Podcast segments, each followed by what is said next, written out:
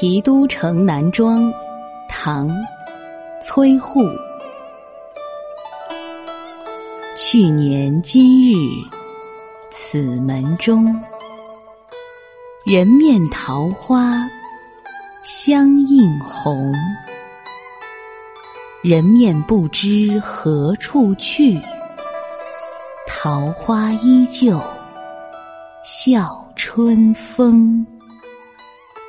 崔护这首题都城南庄的意思是说，去年春天在这户人家里，我看见姑娘那美丽的脸庞和桃花互相衬托，显得分外红润。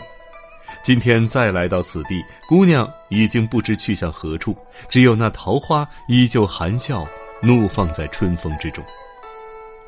后来，唐朝的文人把这一段爱情故事进行了再创作。几经波折后，诗里这位名叫绛娘的桃花姑娘，最终和崔护有情人终成眷属。婚后，崔护考中进士，外出做官，绛娘相伴，成就了一段红袖添香、才子佳人的爱情佳话。这首诗衍生出了一个典故，那就是“人面桃花”，泛指爱慕而不能再见的女子，也形容由此而产生的怅惘心情。文人在创作过程中经常会用到“人面桃花”这个典故，比如晏几道写过“落花犹在香屏空掩，人面知何处”，宋朝袁去华写过“纵收香藏镜，他年重到，人面桃花在否”。